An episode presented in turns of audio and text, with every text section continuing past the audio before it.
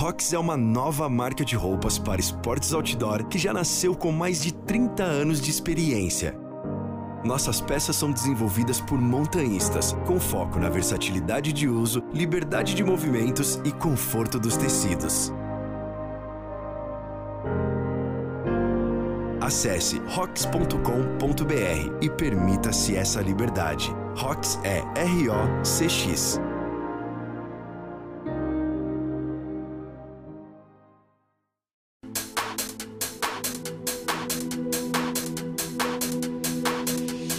Pessoal, bem-vindos ao On The Rocks, seu podcast de montanhismo escalada. Eu sou Eliseu Frechu e no episódio de hoje eu converso com Lisete Florenzano, uma montanhista brasileira com uma trajetória admirável e abrangente, que começa nos arenitos do estado de São Paulo e vai até as montanhas de 8 mil metros do Himalaia. Lisete, muito obrigado por ter aceitado o convite para participar do On The Rocks. Pô, é muito legal é, te receber, é, saber um pouco do que é a vida é, nas altas montanhas para uma mulher, é, por também é, que você possa compartilhar essa, essa sua experiência, sua vivência com as meninas. É, você que é fonte de inspiração para muita gente. Pô, muito obrigado é, por ter aceitado o convite, Li.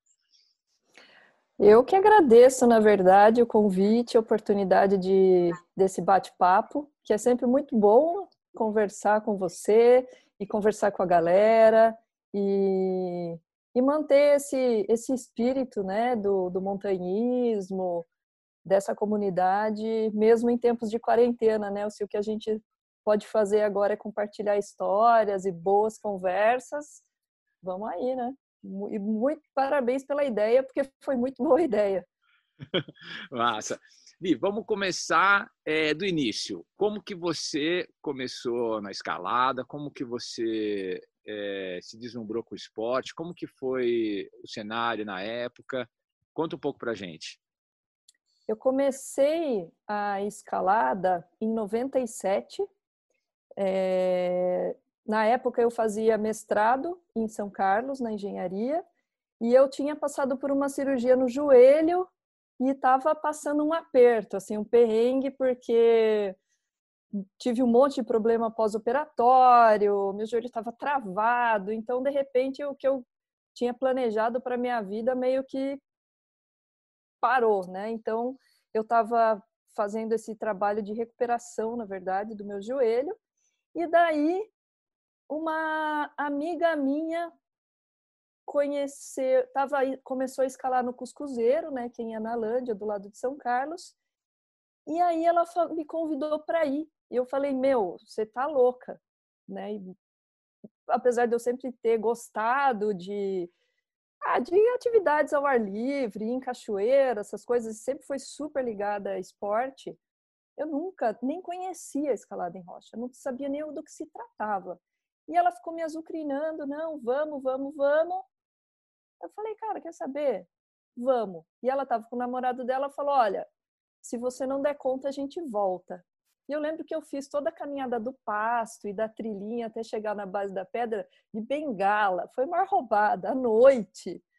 E assim, de repente acaba a trilha e a gente dá na, na parede, né? Eu falei, olhei um, para eles, falei, tá, e agora? Aí eles começaram a tirar corda da mochila. Eu falei, cara, ferrou, para que que é isso? Não, nós vamos escalar. Eu falei, o quê? Tipo, vocês estão bem loucos. E aí a gente escalou, né? Obviamente que eu fui em top rope tendo que usar fita para pisar, porque uma das minhas pernas não funcionava, né? Só uma. E, cara, eu lembro que daí, para esperar eles é, terminarem, né, de subir e tal, eu fiquei parada numa parte que tem uma árvore. Fiquei sentadinha ali na árvore, curtindo a noite, olhando para aquilo tudo. E eu acho que foi nesse momento que me encantou, porque eu falei, cara, olha onde que eu tô. Que viagem, o que, que aconteceu? Sabe, até cair a ficha de tudo que tinha acontecido, que eu tinha conseguido, que eles estavam subindo e aquele visual da noite alto, né? E o cuscuzeiro, não sei se para quem conhece sabe que dá uma sensação de altura maior do que a gente tá, na verdade. E cara, aquilo foi uma puta viagem. Aí no fim a gente dormiu no cume, encontrou uma outra galera que estava lá, de São Carlos também. E, e a gente dormiu no cume. Aquilo, eu mal dormi, na verdade, porque estava frio, não sabia dormir, né, direito, em saco de dormir, essas coisas. Mas foi uma mega viagem, uma mega experiência. E, e daí, depois disso, eu conheci o Tonto. Foi tudo ao mesmo tempo agora. E ele me ensinou a escalar. Tonto, acho que a maioria das pessoas conhece, né? Galera da escalada mais antiga. E, e assim eu comecei a escalar de fato. Apesar das dificuldades do joelho tal, parecia que, que tinha alguma coisinha que me empurrava para querer mais e mais e mais. E então foi muito legal. E lógico, né, galera de 90 que, né, que começou a escalar na década de 90, sabe que meu, limitação enorme de equipamento. Comecei escalando com quichute, com os cravos lixados, né, arrancados. Era uma dificuldade para comprar equipamento. É... mas mesmo assim era era muito legal, né? Essa, e a questão da, da galera, né? Sair todos juntos para ir escalar no Cuscuzeiro, conhecer gente nova, ter esse contato maior com a natureza, para mim também foi muito forte. Sabe, de repente você passar dias e dias acampado, sei lá, para escalar, essa simplicidade desse meio, né, que está ligado ao esporte, queira ou não, para mim foi muito forte. Foi outra coisa que pegou muito e que eu gostei. Então foi, o começo foi mais ou menos por aí. Foi bem foi bem bacana, assim, foi bem leve e, e divertido. Ah, depois que é, você mudou de, de Analândia, você abriu um ginásio em Botucatu. Né? Você é de Botucatu, né? Da sua família. Eu sou de Botucatu. Um, um, ginásio, né? Conta essa experiência. Como que é ser dona de ginásio? Cara, essa experiência foi muito legal, porque foram várias etapas, né? Então, Primeiro eu comecei a escalar em Analândia, né, morando em São Carlos, depois eu mudei para Curitiba, morei lá um bom tempo, e depois eu voltei para Botucatu. E comecei a trabalhar com engenharia em Botucatu. E eu estava mega insatisfeita. E, e, eu tinha uma casa em Curitiba que foi vendida. Na hora que vendeu a casa, eu peguei esse dinheiro e falou, falei, cara, preciso fazer alguma coisa com isso. E eu comecei a conversar com algumas pessoas, para montar uma academia de um ginásio de escalada e ninguém queria. Aí um amigo meu falou: "Meu, por que que você não monta?" Eu falei: "Cara, quer saber? Vou montar." Eu tinha dinheiro, tal, e, e parece que as coisas conspiram, né? Quando a gente começa e põe um negócio na cabeça, apareceram pessoas que me ajudaram pra caramba a montar esse, a fazer tudo isso virar. E, e foi uma experiência muito bacana, e o que eu percebo é que naquela época várias pessoas começaram a escalar no ginásio e pessoas que hoje que foram apresentadas ao esporte, queira ou não, pelo ginásio, né, por mim, as outras pessoas que me ajudavam lá, e essas pessoas continuam escalando. Então, assim, teve uma mudança forte na vida das, de muitas pessoas que passaram pelo ginásio. Então, isso eu acho que é das coisas mais positivas e que para mim ficam muito forte, né? Essas pessoas que aprenderam a escalar lá, né, no setor 1, é, e que tiveram a vida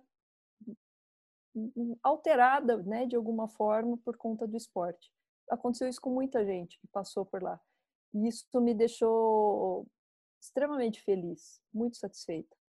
Pessoalmente, a minha escalada na época melhorou pra caramba, né? Porque você fica lá ratinho de laboratório escalando o dia inteiro, o dia inteiro, daí no final de semana vai para a rocha e para lá. Então, minha escalada melhorou muito.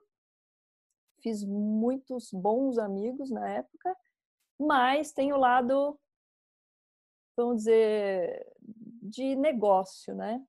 E aí é que pega, eu acho. Quem é dono de ginásio sabe do que se trata.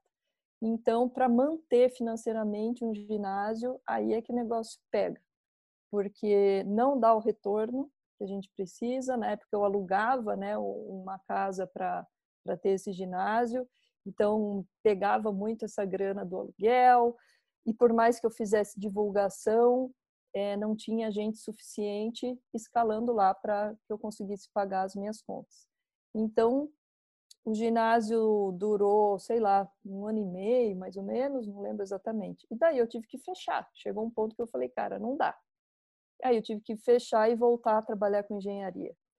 Não me arrependo nem um pouco de ter feito isso, porque foi uma experiência muito positiva na minha vida e eu vejo que na vida das outras pessoas. Financeiramente, eu acho que, como negócio, eu acho que eu fechei na hora certa, né? Me liguei que não estava dando, então simplesmente fui lá e fechei. E mas foi uma pena, assim, na época eu fiquei bem bem chateada de ter ter fechado, porque era uma coisa que eu curtia muito, sabe? Você foi lá, aliás, né? Você conheceu o ginásio? Pô, lembro, eu fui no Cuscuzeiro, te conheci lá, fui depois no ginásio. Tá, ali, olha só, é, você saiu de um, de um do Cuscuzeiro, uma região de escalada em Arenito, foi para Botucatu, Arenito também.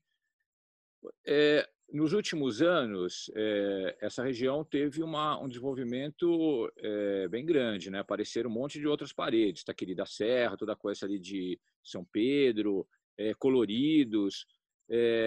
você imaginava esse potencial? Como que era a visão de vocês na época que abriram as vias ali? E como, como que vocês imaginavam esse, esse desenvolvimento na região? Principalmente na região de Botucatu, eu via um mega potencial. Assim, eu via muito potencial e muito pouca gente trabalhando em abrir vias. Então eu sentia que faltava, sabe, aqueles caras sangue que vão lá e começam a abrir via e tal. Eu achava, eu sentia que faltava isso. E, e isso não é uma coisa que eu curto fazer. Então não adiantava eu assumir essa responsabilidade não ia partir de mim. O que eu poderia fazer era incentivar outras pessoas, de repente tentar com a prefeitura, sei lá, fazer algumas parcerias para conseguir é, material, enfim, né, ajudar nessa parte. Mas eu abri vias, eu sabia que não era muito minha praia. Mas eu via muito potencial, realmente, e aquilo às vezes me dava uma dor no coração de ver aquele potencial e as coisas não acontecerem. Na época, eu tentei fazer uma parceria, sim, com a prefeitura e fazer um projeto, inclusive, de.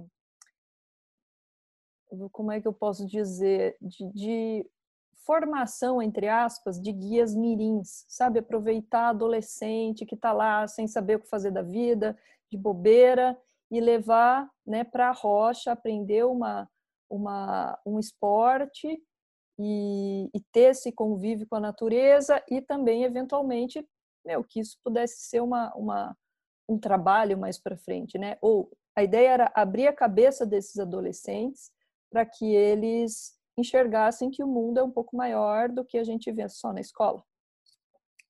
E, e isso envolvia também abertura de vias, né? E de setores de escalada, porque em Botucatu tem alguns setores e muitos deles são umas só sai via muito dura, então precisava achar uma área que tivesse uma uma rocha um pouco mais é, é, é que saísse umas vias mais fáceis.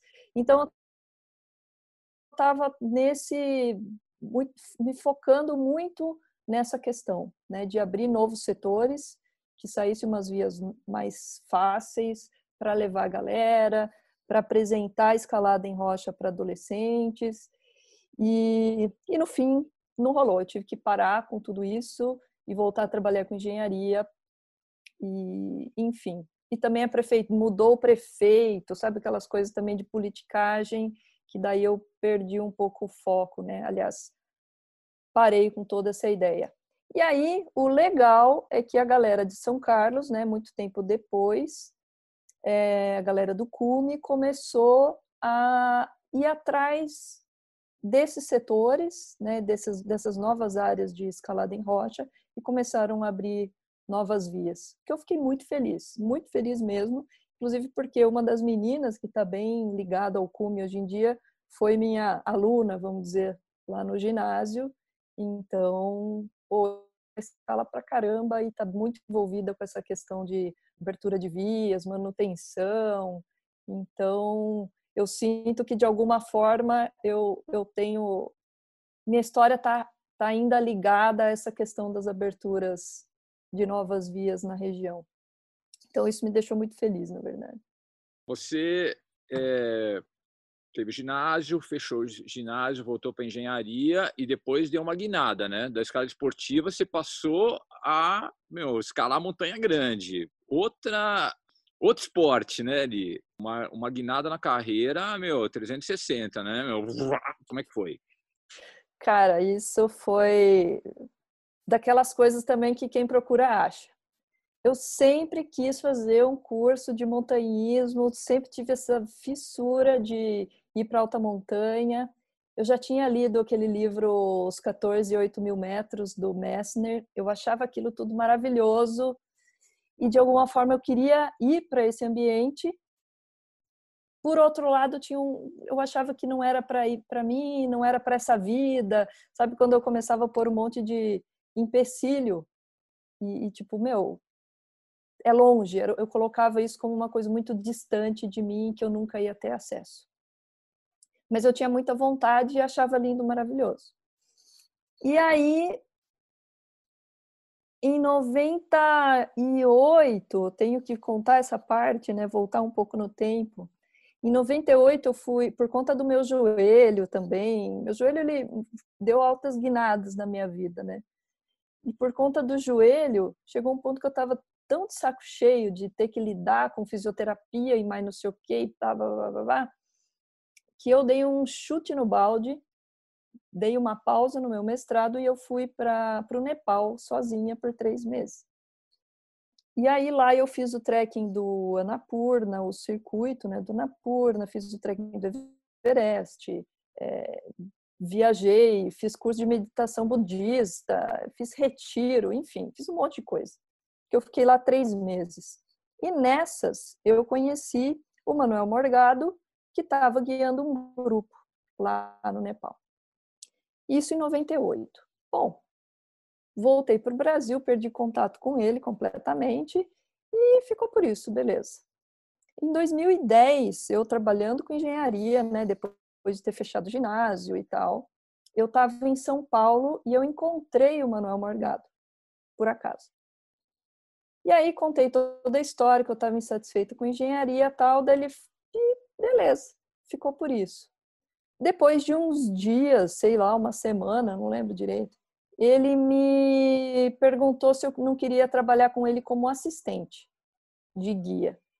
Daí eu olhei e falei, meu, tem certeza, né? Tipo, que viagem. Ele falou, não, eu tenho três viagens e que vão acontecer ainda este ano, você poderia participar das três viagens. E aí você vê se você gosta, não gosta, se você não gostar ou se a gente não se adaptar, né, tipo, trabalhando juntos, você volta e beleza, mas é uma oportunidade que eu tô te abrindo.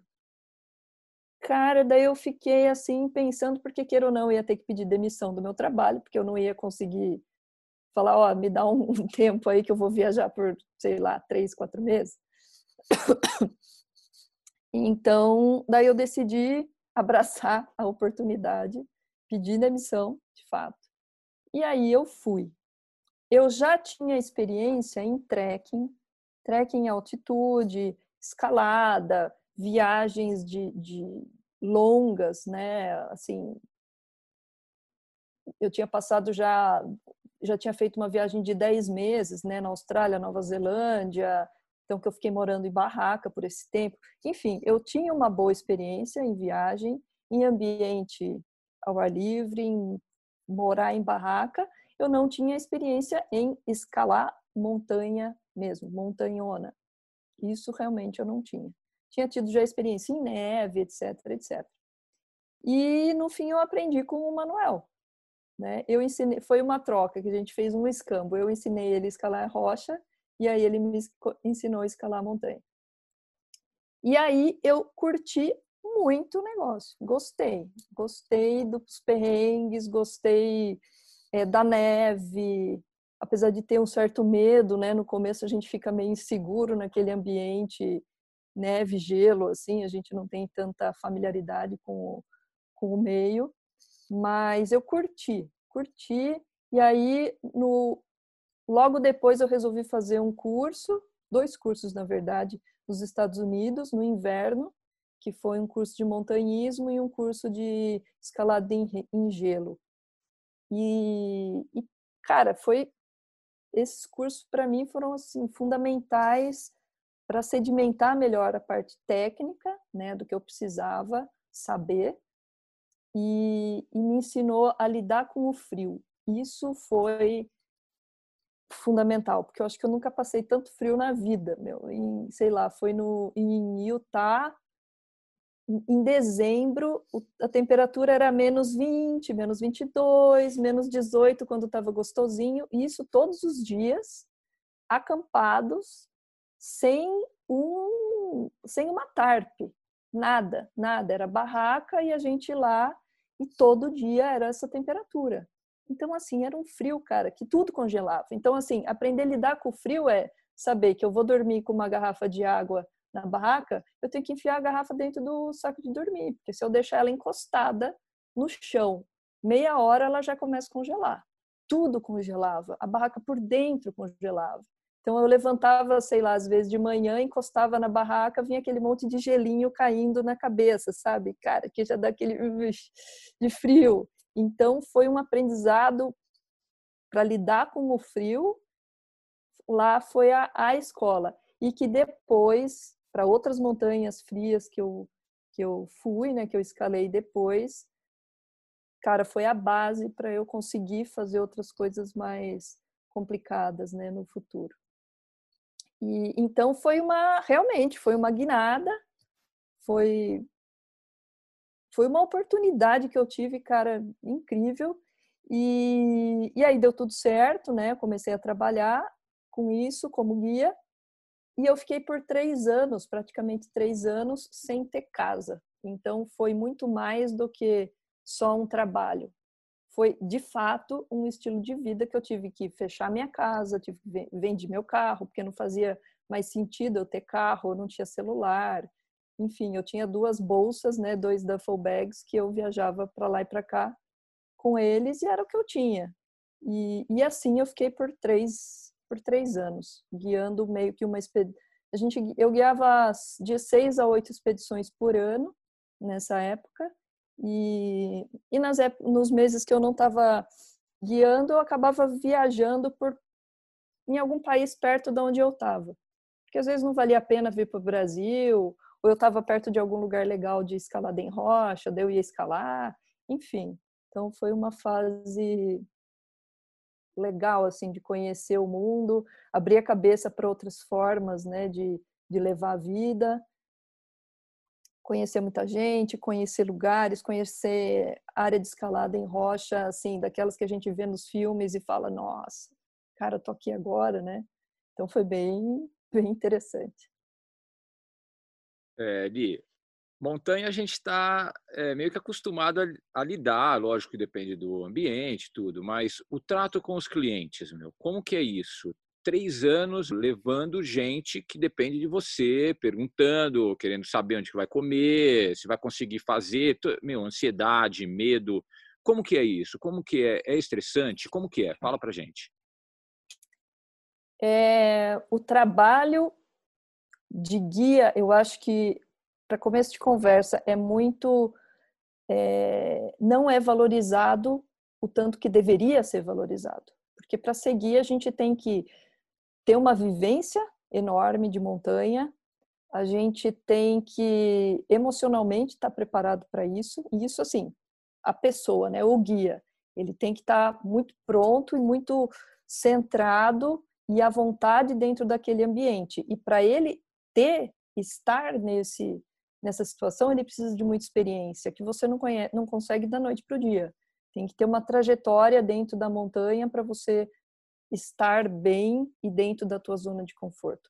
Além disso, você precisa aprender técnicas específicas, você precisa de um curso de primeiros socorros, você precisa de equipamento, cara, um monte de coisas, isso pessoais, pessoais. Além disso, você tem que saber lidar com o cliente que não é fácil, justamente isso que você colocou. As pessoas elas têm expectativas, elas não, elas com certeza vão estar fora da zona de conforto delas. Então tem essa ansiedade, esse medo relacionados a isso. Elas não sabem como, como elas não sabem como que elas vão reagir e nem o guia sabe como essas pessoas vão reagir. E, e algumas pessoas levam na boa, outras pessoas não, né? Porque elas estão fisicamente fora da zona de conforto, emocionalmente fora da zona de conforto. Então, é um pacotão que vem tudo de uma vez. E é muito difícil, é muito difícil. É uma responsabilidade enorme, porque a, a, a saúde daquelas pessoas está na mão do guia, de, de uma forma ou outra. É lógico que nas expedições eu sempre tinha outros guias locais que me ajudavam e que eram fundamentais em todo em toda a expedição. Então, eles é que sabiam com detalhe, conheciam com detalhes os caminhos, mas todas as cabiam a mim, né, ao líder da expedição, que era eu ou o Manuel, ou às vezes nós dois quando a gente estava guiando os dois juntos. Mas todas as decisões cabiam a nós. E normalmente em altitude, de todas as nossas expedições envolviam altitude, é, alguém tinha algum problema de saúde. Ou porque não tinha aclimatado bem, ou porque passou mal com a comida, ou porque teve problema com equipamento, enfim. Cara, todas as expedições a gente tinha alguma questão que precisava resolver. Ou era uma pessoa que emocionalmente se desequilibrava e a gente tinha que dar um suporte. Então, é, é um trabalho 24 horas né? Se é uma expedição que dura 20 dias, 21 dias, por exemplo, né, que é o trekking ao campo base do Everest. Cara, você está trabalhando 24 horas. Porque às vezes a gente estava, sei lá, eu estava dormindo, vinha alguém lá me acordar porque tal pessoa estava passando mal. Então, é desgastante para o guia, para ele, e exige uma responsabilidade gigante, assim, gigante é, ter que tomar decisões rápidas, cuidar da saúde da pessoa, tem que ter também essa sensibilidade de olhar para os clientes e sacar o que está acontecendo ali, né? E às vezes você percebe que a pessoa não está comendo direito, você fala, tá, mas aí você vai trocar uma ideia, às vezes a pessoa não abre, depois acaba abrindo, que ah, então assim, às vezes a pessoa, você espera que as pessoas te falem o que está acontecendo, e no fim elas não falam e você meio que tem que ter esse feeling de sacar o que acontece. Então são muitas habilidades que um guia precisa para poder conduzir bem um grupo. É muita coisa e muita responsabilidade, com certeza. E um desgaste físico também muito grande. Bom, a gente, o montanhismo, eh, durante muito tempo, foi, sempre foi um universo muito masculino. É, pô, tem, lógico que meu, tem gente escrota, imbecil em todas as atividades humanas, inclusive na escalada. Pelo fato de você ser mulher, líder de expedição, você já teve algum problema de hierarquia? Meu, eu sou, sabe, ter que falar, meu, é o seguinte, eu sou chefe, você vai me obedecer. De algum imbecil, alguma pessoa que é, colocou a sua competência, a sua habilidade em xeque pelo fato de você ser mulher? Sim, praticamente nas, em todas as expedições que eu guiei sozinha, que eu era a chefe, né, que eu era líder da expedição, sempre tinha um ou dois caras que davam uma peitada. Lógico que não é de uma, não é de uma forma é, explícita, mas sim nas entrelinhas. Então, sei lá, eu falava uma coisa, por exemplo, ninguém do grupo vai andar na frente do, do guia que estiver na frente por uma razão óbvia. Posso, essa pessoa pode andar rápido e de repente ela pega uma bifurca errada e eu vou saber onde que essa pessoa está. Então, assim, ponto. Ninguém anda na frente do guia que estiver na frente, que pode ser eu ou pode ser um guia local que eu coloque na frente. E ninguém anda atrás do último guia que estiver fechando o grupo. Ponto. Essa é a regra. E isso eu sempre deixo claro antes de começar a caminhada ou a escalada. E aí sempre tem os engraçadinhos que começam a andar disparado na frente. E outra, se eu coloco um ritmo, existe uma razão para eu colocar um ritmo mais lento. Eu estou em altitude, eu já passei em altitude, meu, dias e dias e dias na minha vida. Eu sei o que eu tenho que fazer para que as pessoas se aclimatem da melhor forma àquela altitude. E andar devagar é a chave. E aí vem os caras normalmente fortes, mais novos e tal, que acham que, meu, por que, que eu tô andando devagar? Dá licença aí, tia. Né? E saem desembestados na frente. Então aí, então é, é, são essas essas sutilezas, né? Queiram ou não, o cara tá falando, ah, essa mulher aí não sabe nada, sei lá, alguma coisa desse tipo. E aí sim, eu tenho que chamar o cabra e falar, olha, o que está acontecendo? Qual é o problema? E normalmente eu tento levar essa conversa numa boa. E normalmente acontece numa boa.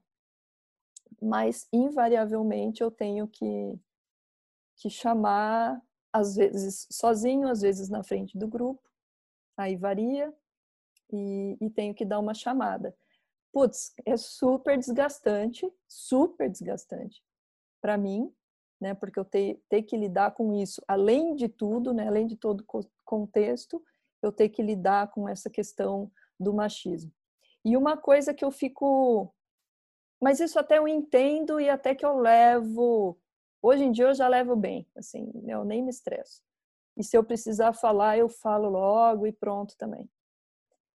Agora, uma coisa que me deixa chateada, de fato, é o machismo nas mulheres quando elas não confiam numa guia mulher.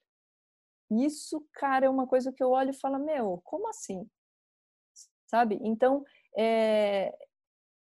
são mulheres que, sei lá, às vezes elas não, não têm, não põem fé nelas mesmas e elas ainda acham, acham que um homem, como liderando a expedição, vai resolver o problema delas. Sei lá o que, que passa na cabeça. Mas é uma coisa que eu fico quando acontece, eu olho e falo, putz, cara, que, que triste, sabe? Isso é triste. Li, vamos falar agora de, um, de, uma galáxia, de um planeta diferente chamado Nepal. Como que foi chegar no Nepal a primeira vez, conhecer o Himalaia? O que, que foi aquilo? E como que você encasquetou com o shoyu? Cara, a primeira vez que eu fui no Nepal foi um negócio realmente chegar em outro planeta eu e ainda por cima eu passei quatro dias na Alemanha, em Frankfurt, antes de chegar de fato em Katmandu, isso em 98, por uma questão de voos, etc. E, cara, é incrível como a gente se acostuma fácil com o que é bom e organizado, né? Então, em Frankfurt, eu já estava assim, local, me sentindo. E o povo ainda achava que eu era alemã, vinham falar em alemão comigo, eu falava, nossa, cara, aqui é o paraíso. E eu tava lá me sentindo super bem. Daí chego em Katmandu. Cara, você já chega no aeroporto, assim, aquela desorganização.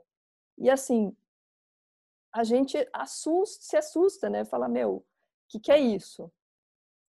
Aí você pega as malas, né, com muito custo, sai e vai tentar sair do aeroporto. Tem uma multidão fora do aeroporto te esperando e gritando e não sei o que. Você fala, meu, os caras vão. E aí, brasileiro, né, que é desconfiado de tudo, o brasileiro já olha e fala: fudeu, fudeu, vão, o que, vão fazer comigo, né? E eu sozinha. E na época eu não tinha celular, eu não podia falar: olha, estou chegando, cheguei no aeroporto em Katmandu. Não tinha isso. Então ninguém sabia exatamente onde eu estava, como é que eu estava. Eu sei que, meu, foi uma loucura. Uma loucura. Aí eu andava pela cidade depois, e eu, ainda eu fui na época das monções. Eu, assim, acertei, né? Todo dia chovia na cidade, e eles tinham a péssima mania de pegar o lixo e virar nos montes de lixo que tinham em alguns lugares nas ruas. Então, não estou brincando, eram pilhas de lixo do tamanho de, uma, de um quarto, que depois ia o trator com o caminhão e o trator pegava esse lixo com a pá e jogava em cima do caminhão. Mas era, não era em saquinhos, não era ensacado. A galera, imagina, pegava o baldinho de lixo e virava. Aí chovia. E aí escorria aquela água maravilhosa pelas ruas. E aí você olhava para o monte de lixo e ele mexia, porque era rato pelo meio, todos os tipos de bicho. E eu olhava aquilo e falava: Meu, acho que eu vou voltar para Frankfurt. Ao invés de eu ficar três meses no Nepal, eu vou ficar um mês em Frankfurt e tá tudo certo. Aí. E, cara, juro, não, eu pensei isso em voltar para Frankfurt umas dez vezes. Mas ao mesmo tempo tinha alguma coisa dentro de mim que falava: não, fica, fica, vamos ver o que, que é isso aqui. E aí, por outro lado, eu conhecia o centro antigo da cidade e aquilo me encantava. Me encantava a autenticidade das pessoas, porque elas ainda se vestiam da forma como elas se vestiam, naquele estilinho asiático. Não tinha nada de ocidental né, neles. Hoje em dia já tem um pouco, mas naquela época muito menos. Isso, me, essa autenticidade deles começou a me encantar. O jeito das pessoas, a arquitetura, os lugares, os costumes, enfim, aquilo começou a me chamar atenção. Aí fui para o Himalaia, né, começar a fazer o trekking. E, e, de novo, o Nepal é interessante porque quando você vai fazer o trekking, você convive com pessoas que vivem na montanha. É diferente, sei lá, de você vai para sei lá, você vai para a Argentina fazer alguma, alguma expedição na Argentina, você não está ligado a pessoas que moram, vivem na montanha. São pessoas que estão lá rodando o seu negócio, na temporada, você convive com o local e depois, beleza. Mas não são pessoas que realmente vivem, que eles são daquela região e estão lá desde sempre. Tirando uma região muito isolada, sei lá, na Patagônia. E, e essa vivência com essas pessoas que são da montanha, que vivem lá desde sempre, cara, foi uma coisa muito impressionante. Essa simplicidade deles, eu aprendi muito, muito, baixei o ego assim fortemente nessa fase, porque chovia todo dia. E eu queria ver o Himalaia e eu não conseguia ver. Então, por 15 dias, é um trekking de 21 dias. Por 15 dias eu não vi nada. Nada. Então, e andava molhada e já estava com bolha no pé, aquela situação. E aí, no 15 dia, de repente, eu acordo com umas batidas assim no quarto, que a gente não acampa lá, né? A gente fica nos lodges, que são pousadinhas bem simples.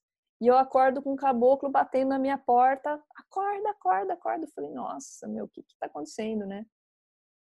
Tinha, tava sol, não tinha uma nuvem no céu, e daí eu consegui ver toda a cadeia do Anapurna, aquela coisa assim que daí cai o queixo, né? Cai de fato, porque se a gente acha que os Andes são empinados, é porque você não viu ainda o Himalaia. É muito empinado e é muito próximo então, realmente, a gente tem que ajustar o ângulo do pescoço. Outra coisa que a gente brinca no Himalaia, você tem que girar mais a cabeça para trás para conseguir ver tudo, toda a montanha para cima, porque, cara, é muito alto, tá muito perto e é muito empinado. Você fala, meu Deus, que lugar maluco é esse?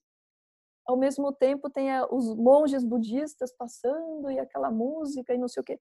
Cara, é uma mistura de coisas muito louca. E, e aquilo para mim foi me pegou muito forte. E quando eu fui para o trekking do e do Annapurna Circuit, eu consegui fazer o circuito, foi demais, assim, mega experiência. E aí depois a minha saideira no Nepal foi fazer o trekking para o campo base do Everest. E eu fui sozinha, porque no primeiro trekking eu fui com um carregador, meu joelho ainda estava ruim, enfim.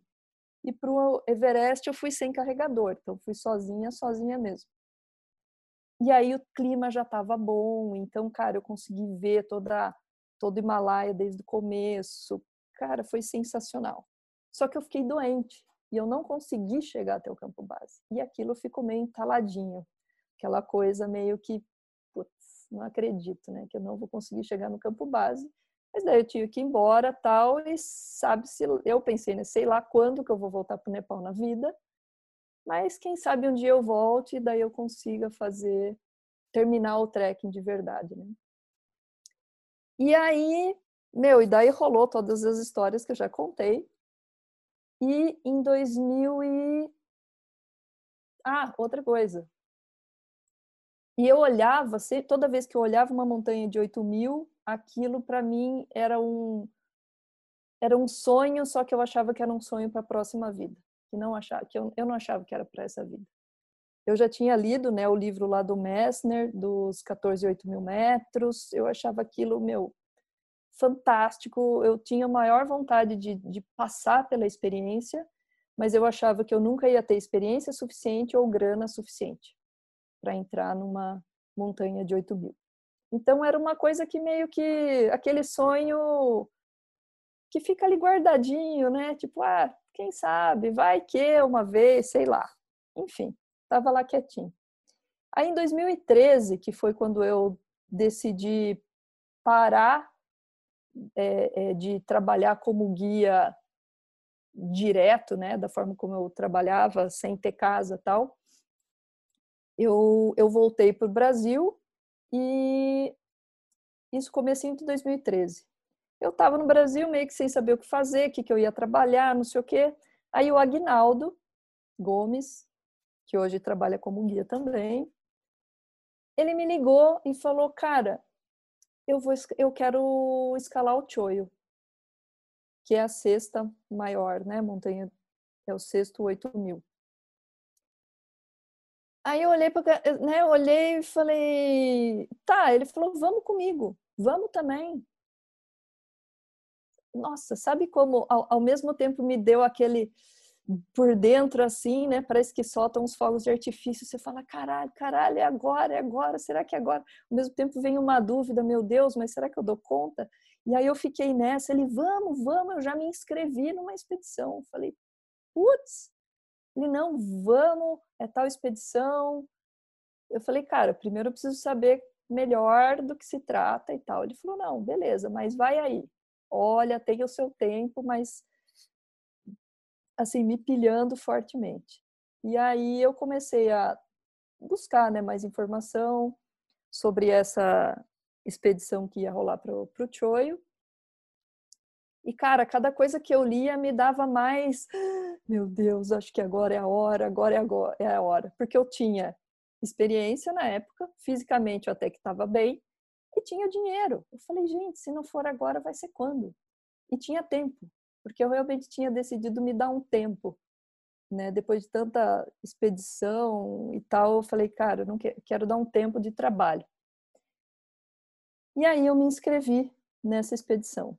E, e foi uma loucura, né? Daí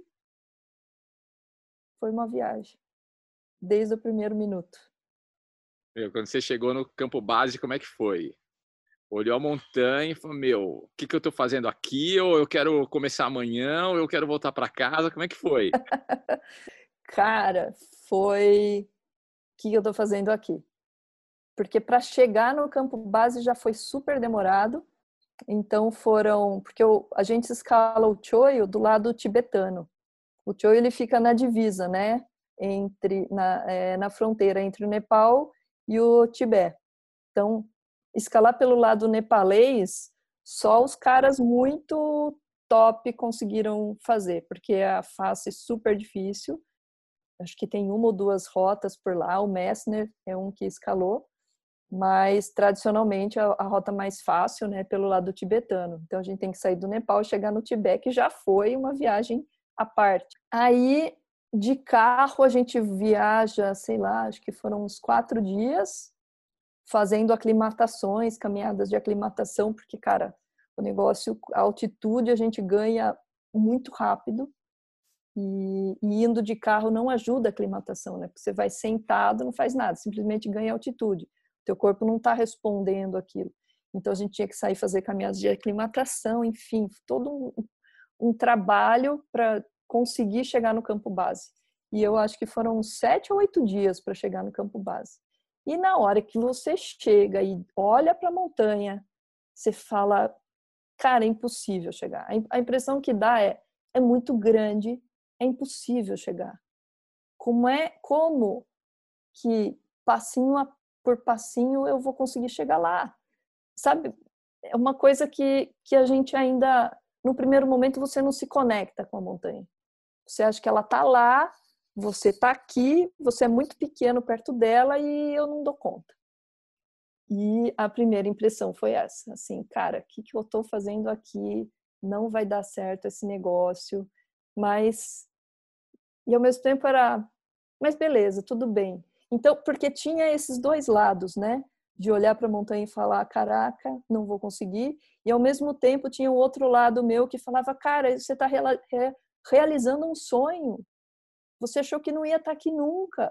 Você achou que isso aqui era para outra vida. E de repente eu tô, tô aqui. Então, assim, tinha esse lado também de encantamento. Tudo para mim era uau! Até os iates chegando, que era uma coisa que eu já tinha visto várias e várias vezes, né? Nas expedições, outras expedições no Nepal. E de repente os iaques chegando, com o pessoal que vem tocando iaque.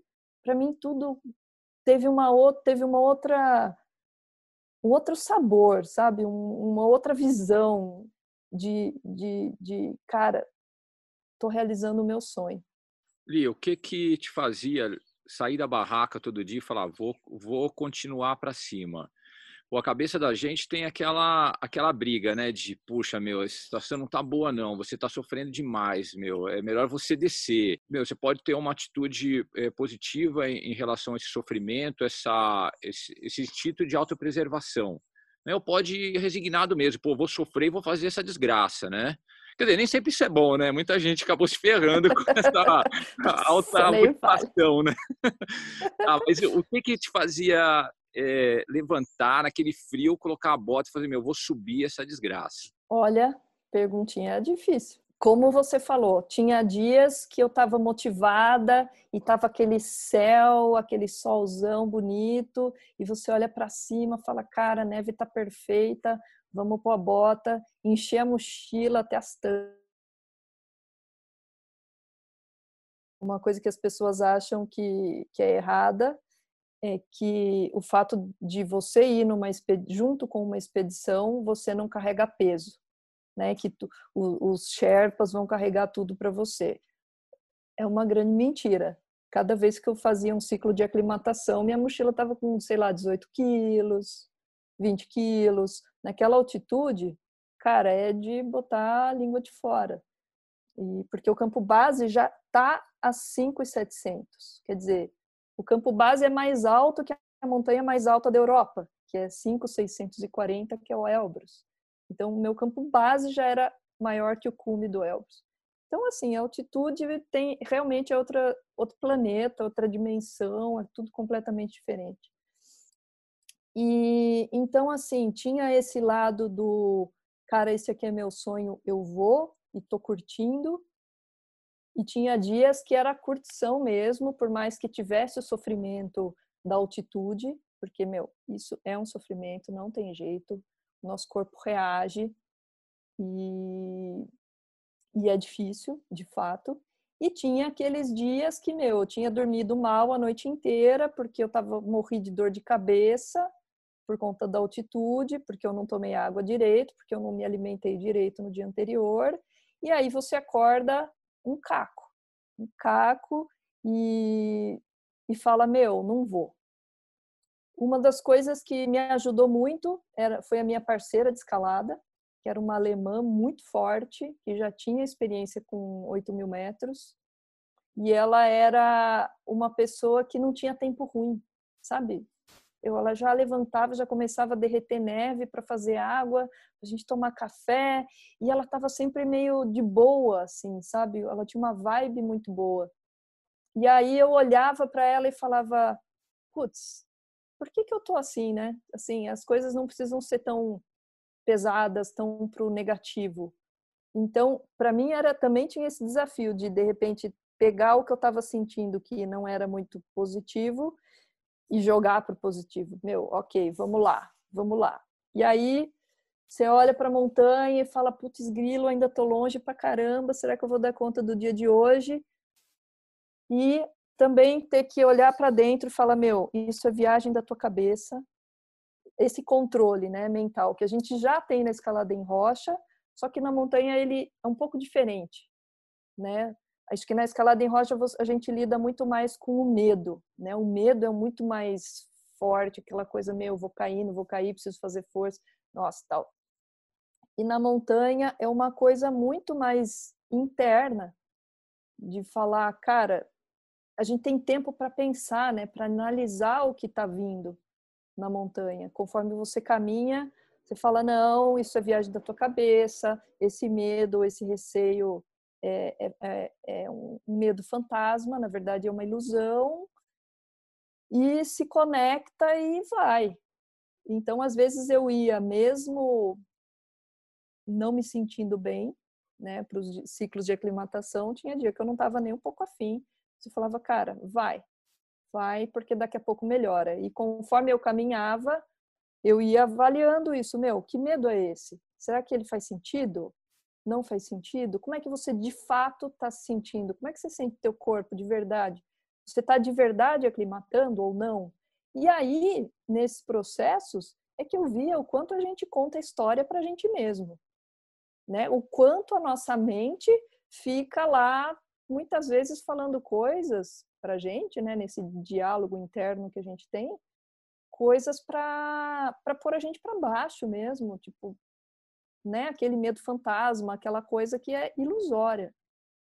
E na hora que eu conseguia botar um pé na frente do outro, saía caminhando, sentia o corpo, respirava, tal, parecia que aquilo tudo, aquilo que era irreal, de fato ia indo embora. E aí eu falava, opa, legal, agora estou me sentindo forte de novo. Tem essa, é, no montanhismo a gente sempre fala da força, né? Ah, hoje eu estou me sentindo forte. E é muito diferente essa força de quando a gente fala em escalada em rocha se sentir forte é uma sensação, é, é, um forte emocional, né, um equilíbrio emocional junto com o corpo, é uma coisa mais conectada, é difícil até de explicar. É sentir que o meu corpo está respondendo, mas eu emocionalmente também estou centrado. E esse conjunto de coisas é que dão essa sensação da força, né? Então eu descobri muito disso nessa escalada do Choi.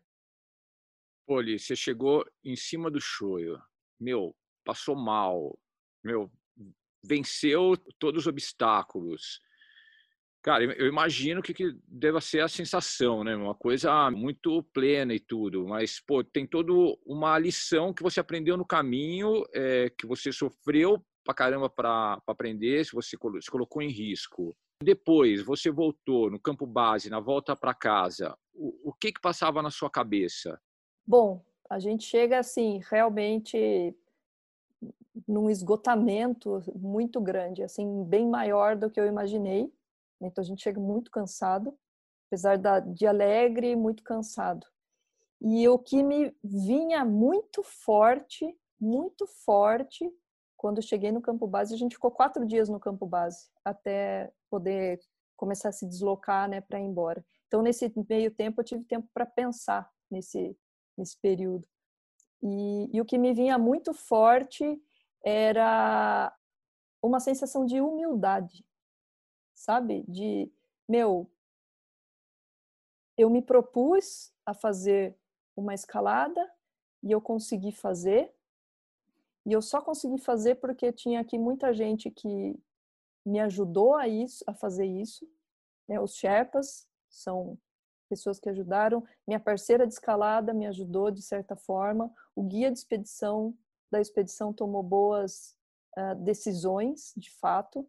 Ele mandou muito bem. É, a montanha permitiu que todo mundo chegasse, porque o clima foi perfeito, a gente não teve problemas nesse aspecto. E, e, de repente a sensação foi, eu não, porque na época, principalmente quando eu escalei, tinha um pouco essa coisa do montanhismo, ai, conquistar uma montanha, ser um feito, fazer um 8 mil. Não que não seja, mas de repente eu olhei aquilo de uma forma muito mais do ponto de vista da humildade e não, uau, estufei o peito, fiz. Para mim foi completamente contrário contrário. Assim, eu, eu coloquei para mim um objetivo e fui lá e consegui. E eu não teria conseguido sozinha. e que bom que eu tive pessoas que me ajudaram e que me proporcionaram essa experiência e, e não tem nada de conquista nisso. Não tem nada de, ai, conquistei a montanha. Então, mi, o meu maior aprendizado foi esse. Foi essa história da humildade, de tanto que eu não consegui divulgar muito a escalada, eu divulguei muito pouco. É, algumas pessoas falavam para mim: Ah, mas você não filmou? Cadê o filme? Eu não conseguia mostrar o filme, porque eu achava que de alguma forma eu ia estar tá quebrando. Não sei, eu ia estar. Tá, não, para mim não ia ser legal fazer aquilo naquele momento, porque de certa forma aquilo tinha sido uma coisa para mim, um sonho meu que eu realizei e era só isso. Não foi grande, foi, foi para mim e eu não precisava mostrar isso para ninguém mais.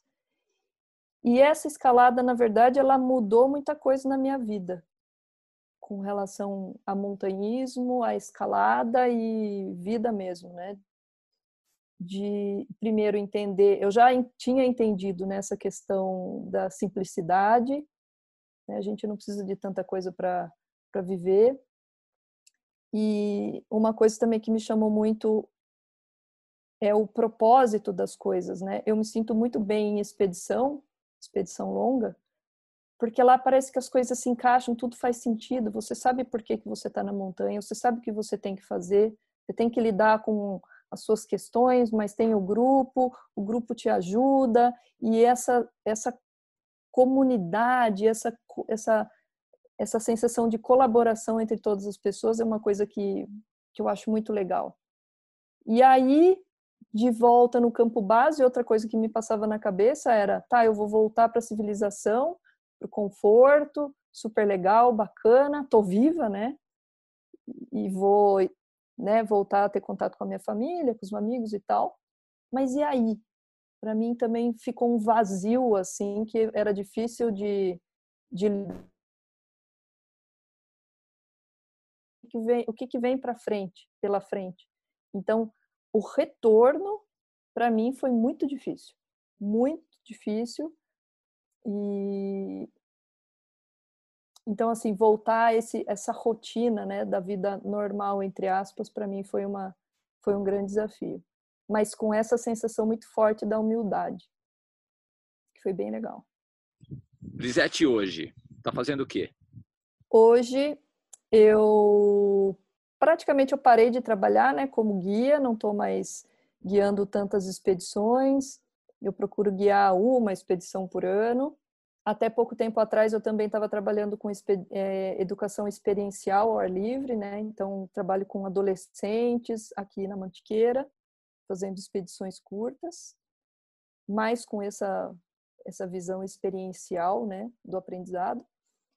E desde 2018 eu fui me distanciando disso e hoje em dia eu trabalho como terapeuta. Eu fiz uma especialização em psicologia transpessoal e me especializei em enneagrama, que é todo um estudo da, de estruturas de personalidade e tal, que me encanta e já me encantava quando eu guiava, né, as expedições. Ter que lidar com esse lado das pessoas, para mim sempre foi bacana. E a ideia então, hoje eu trabalho né, como terapeuta e eu tenho muita vontade de ligar as duas coisas. Né? Fazer expedições, que seja no Nepal, porque eu adoro o Nepal, né? já voltei para lá inúmeras vezes. Então, de repente, fazer uma expedição no Nepal que tenha uma pegada também relacionada ao autoconhecimento. Né? Porque eu acho que tem tudo a ver. Montanhismo e autoconhecimento, meu, a gente sabe, quem é montanhista, quem escala, sabe que tem a ver. Né? A gente, se a gente não aprende coisas né, do lado pessoal enquanto a gente está escalando, hum, é bom a gente se questionar por que, que a gente está escalando. Então, se a gente realmente se dedica, curte e tal, a gente sabe que acontece essas transformações internas. Então, eu tenho muita vontade de trabalhar isso de uma forma mais explícita, né? mais específica. Expedição junto com autoconhecimento. Vamos ver. Pô, legal, Li. Você, você foi uma pessoa que se reinventou várias vezes, né, Zé? Tipo, muito legal. Li, como que as pessoas te acham? Facebook, né? Eu tenho uma pagininha no Facebook, Instagram, e-mail. Então, acho que são as formas hoje em dia que eu tenho, que as pessoas têm para me achar. Mon criei um, um canal do YouTube há pouco tempo, porque eu sou super tosca nessa parte digital. Aí de tantas pessoas falaram, mas você precisa colocar seus vídeos numa, numa plataforma, sei lá. Daí eu criei um canal do YouTube. Então eu coloquei alguns vídeos lá, ainda não tem nada das escaladas, né? Tem mais coisas relacionadas a esse meu lado terapeuta, né, que eu tenho trabalhado, desenvolvido hoje em dia, mas eu pretendo colocar também coisas de escalada, das expedições. E uma coisa que eu vou começar a fazer, que eu acho bem bacana, é contar histórias. Contar as histórias das minhas experiências. Então, mostrando foto e tal. E eu quero colocar, né, fazer os vídeos e colocar lá no meu canal também. Então, são as, é o jeito de me achar hoje em dia. Pô, muito obrigado pela conversa, Zé. Foi um prazer. Eu vou ficar pensando nesse papo durante um tempo. que bom! Essa é a ideia. Eu que agradeço, agradeço demais o convite e a oportunidade e parabéns pela, pela ideia né, de fazer esses podcasts, muito legal. É, só, só dá certo se vocês quiserem contar as histórias, né? Ah, Verdade, né? Pô, história não falta, né? História não falta. Mas, pô, obrigado a você por ter participado. Tudo de bom, Li. Tchau. Você também, valeu. Tchau.